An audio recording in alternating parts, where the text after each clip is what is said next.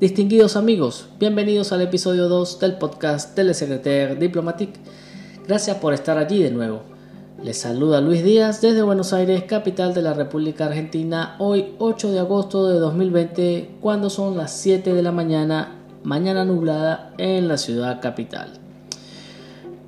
Quiero comenzar por comentarles que este episodio lo considero un episodio bastante especial, porque no era el tema que pensaba tratar en esta oportunidad, pero mañana domingo 9 tendrá lugar en Bielorrusia las elecciones presidenciales para la renovación del periodo los próximos cinco años y en el cual Alexander Lukashenko se presenta para la reelección, la cual sería su séptimo mandato de llegar a ganar.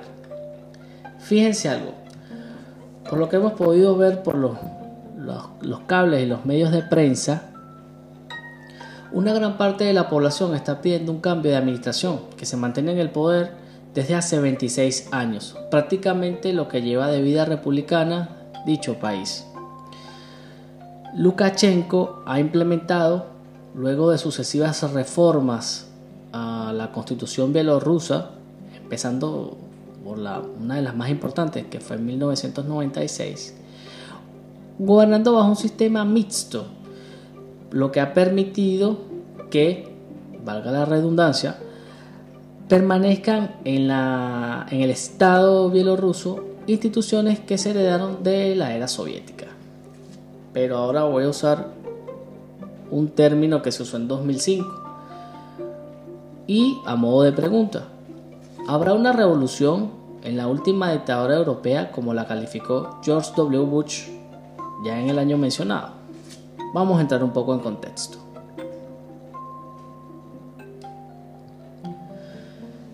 Les comento, fíjense, la República de Bielorrusia está ubicada en Europa del Este, para los que no lo saben, ¿no? Y fue parte de la Unión Soviética, logrando su independencia a mediados de 1991. Luego de un periodo de tres años de transición hacia la democracia, en julio del 94, y tal como ya lo comentamos, Alexander Lukashenko resultó electo jefe de Estado, presidente. Que recordemos, o les comento también, que eh, en Bielorrusia existe la figura del jefe de Estado, que es la figura presidencial, y la figura del el primer ministro, que sería el jefe de gobierno. Entonces, fíjense algo, a partir de allí, muchas han sido las denuncias que se han presentado en relación a fraudes electorales, digo, eh, cada vez que hay unos comicios electorales, arresto de, arresto de activistas políticos y ciudadanos comunes que, según diversas fuentes, han demandado mayores libertades económicas, políticas, de libertad de expresión y hasta religiosas. Ahora, acorde a lo que expresan varios expertos, han calificado a Bielorrusia como un autoritarismo competitivo. Y este es un concepto que está o que fue descrito en su momento por los profesores Steven Levitsky y Lukan Awey, y en el que muchas de las ex repúblicas soviéticas eran técnicamente democracias, ya que existían partidos políticos de oposición y se realizaban elecciones, pero en la cual los índices de libertad de elegir, de protección de los derechos civiles, solo por citar algunos, prácticamente eran y son inexistentes. Ahora veamos el tema de las elecciones. Estas elecciones se han dado en un entorno cada día más conflictivo para el país europeo, comenzando porque la mayoría de los candidatos han sufrido encarcelamiento o descalificaciones de parte de las autoridades electorales.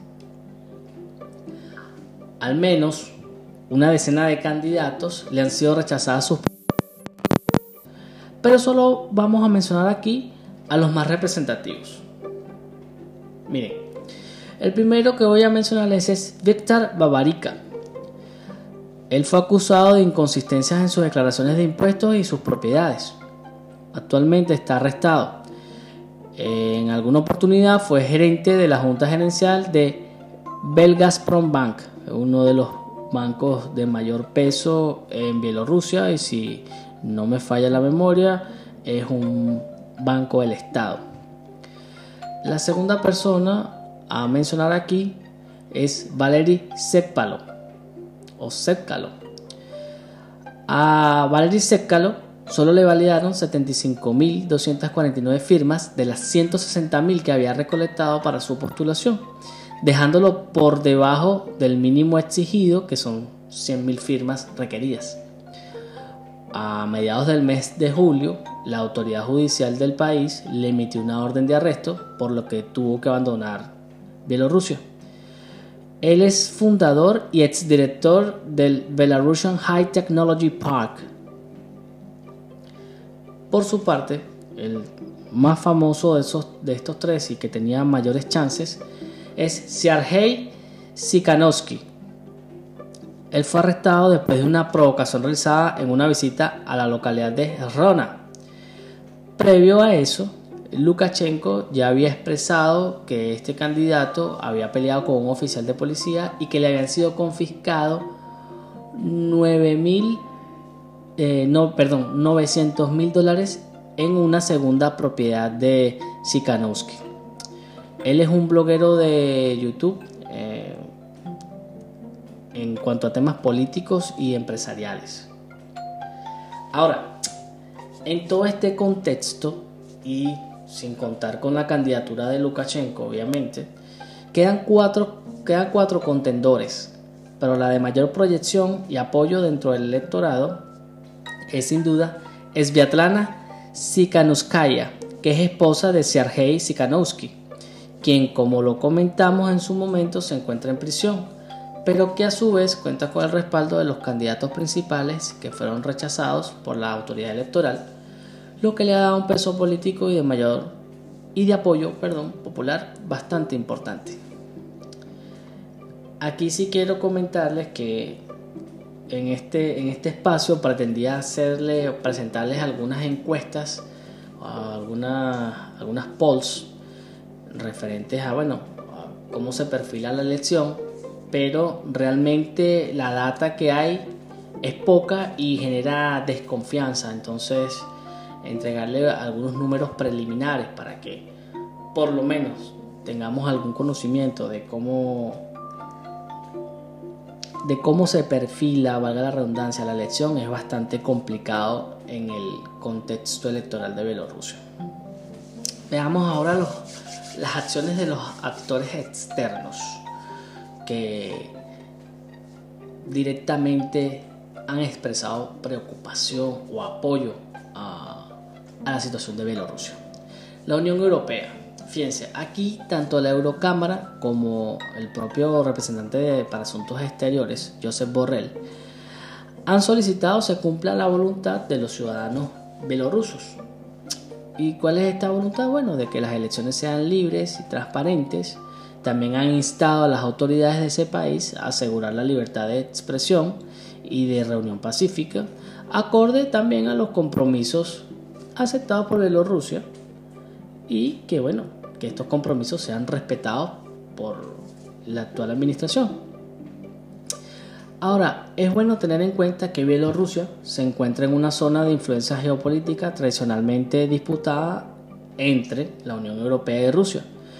Es por ello que, a pesar de esta declaración o que acabamos de hacer mención, los responsables de la política exterior de Francia, Alemania y Polonia reforzaron esta posición a través de notas de, de sus voceros en las cuales exigen respeto a la voluntad de los bielorrusos. Pero la gran pregunta es, ¿y Rusia? Fíjense, algo que es importante entender aquí es la relación bilateral entre Rusia y Bielorrusia. Y se preguntarán, ¿por qué? Bueno, vamos a comentar un poco que Bielorrusia fue uno de los primeros países fundadores de la Unión Soviética, por lo que desde 1922 y luego, o más tarde, cuando ocurrió la desintegración de la Unión Soviética, el país y la actual Federación de Rusia han mantenido fuertes lazos diplomáticos, políticos y económicos que han permitido al gigante europeo asiático, a Rusia en este caso, mantener una marcada influencia sobre la Rusia blanca, que es la traducción de Bielorrusia, o lo que significa Bielorrusia. Es tanto así que en el año 1999 ambos países firmaron un acuerdo para la integración que hasta la fecha se ha venido negociando, pero que solo se ha aplicado por fases, debido a ciertos desacuerdos que está en duda, no se sabe si es en o con el Kremlin, o sea, dentro del Kremlin o entre las partes, entre los bielorrusos y los rusos. Em, en cuanto a esto, la última reunión bilateral, al parecer, ocurrió a mediados del pasado mes de julio, pero debido a la crisis del coronavirus en la región, las reuniones para la negociación han pasado desapercibidas. A pesar de esto, los representantes de la oposición han calificado a la administración de Lukashenko como entreguista de la soberanía de Bielorrusia debido a las condiciones que estaría exigiendo o siendo exigidas por Moscú para lograr la integración.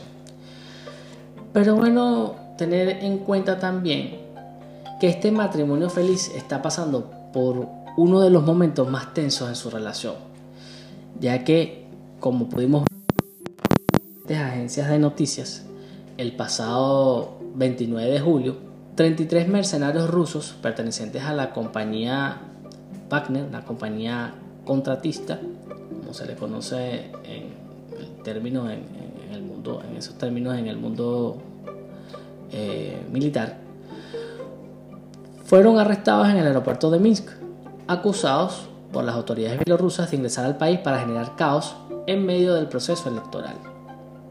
En ese contexto, el 5 de agosto, el vicejefe del Consejo de Seguridad del Estado, Dmitry Medvedev, y quien en su momento fuera presidente de Rusia y también primer ministro, calificó los hechos no solo como ofensivos, sino como muy tristes expresando también que el incidente podría traer graves consecuencias para la relación bilateral, recordando que con esta acción el líder bielorruso le ha dado un pequeño giro a la campaña electoral. Bien, finalmente, lo que ocurre el próximo domingo, lo que ocurra mañana, durante el proceso electoral bielorruso, podría devenir en un conflicto interno a no ser que haya pruebas de la transparencia en las elecciones. Ese es un punto. Otro punto es que muchos expertos hacen referencia a la forma como Alexander Lukashenko ha reaccionado a las protestas, procurando evitar cualquier acción que genere un cambio mayor. Aunado a esto también, o aunado a esto, perdón, suena muy redundante, es importante saber que en la medida que se han ido acercando o que se ha ido acercando la fecha electoral, se, han incrementado las protestas contra el gobierno, pero también los arrestos de activistas políticos y ciudadanos comunes.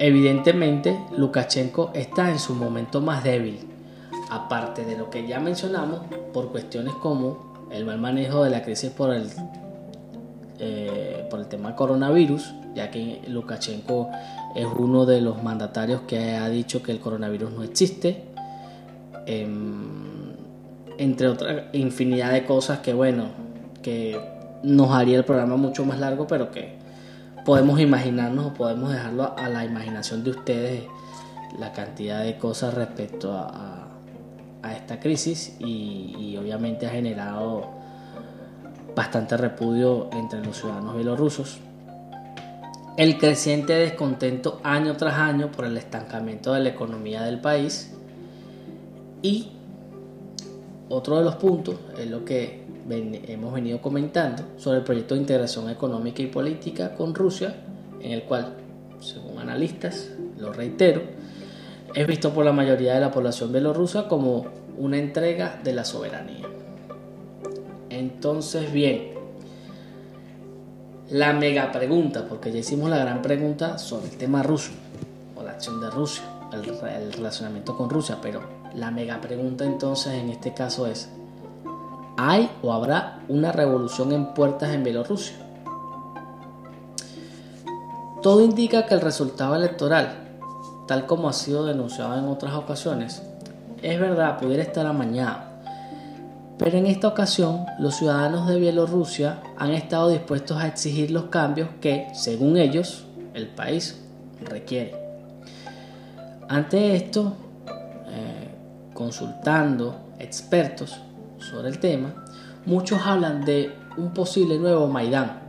Para refrescar un poco, eh, así es como se le denomina a los acontecimientos acaecidos en Ucrania en el año 2014. Por lo que Lukashenko y su servicio de inteligencia, la KGB, sí, ese mismo, la KGB, todavía no dejó de existir en Bielorrusia, aún existe la KGB. Han declarado mantenerse en alerta para evitar situaciones similares. Por otro lado, muchos analistas coinciden que el sistema político bielorruso es insostenible tal como está concebido por unos 10 o 20 años más. Pero lo que sí es seguro es que la influencia extranjera en estos comicios va a ser determinante, principalmente el manejo por parte del gobierno de Vladimir Putin respecto de la crisis por los mercenarios detenidos en Minsk y de los movimientos que haga la Unión Europea para presionar un cambio de régimen en Bielorrusia. Mañana ya lo sabremos. Bueno, esto ha sido todo por este episodio. Mil gracias por acompañarme en este nuevo viaje por el acontecer internacional, esperando encontrarlos en el próximo episodio de Le Secretaire Diplomatique.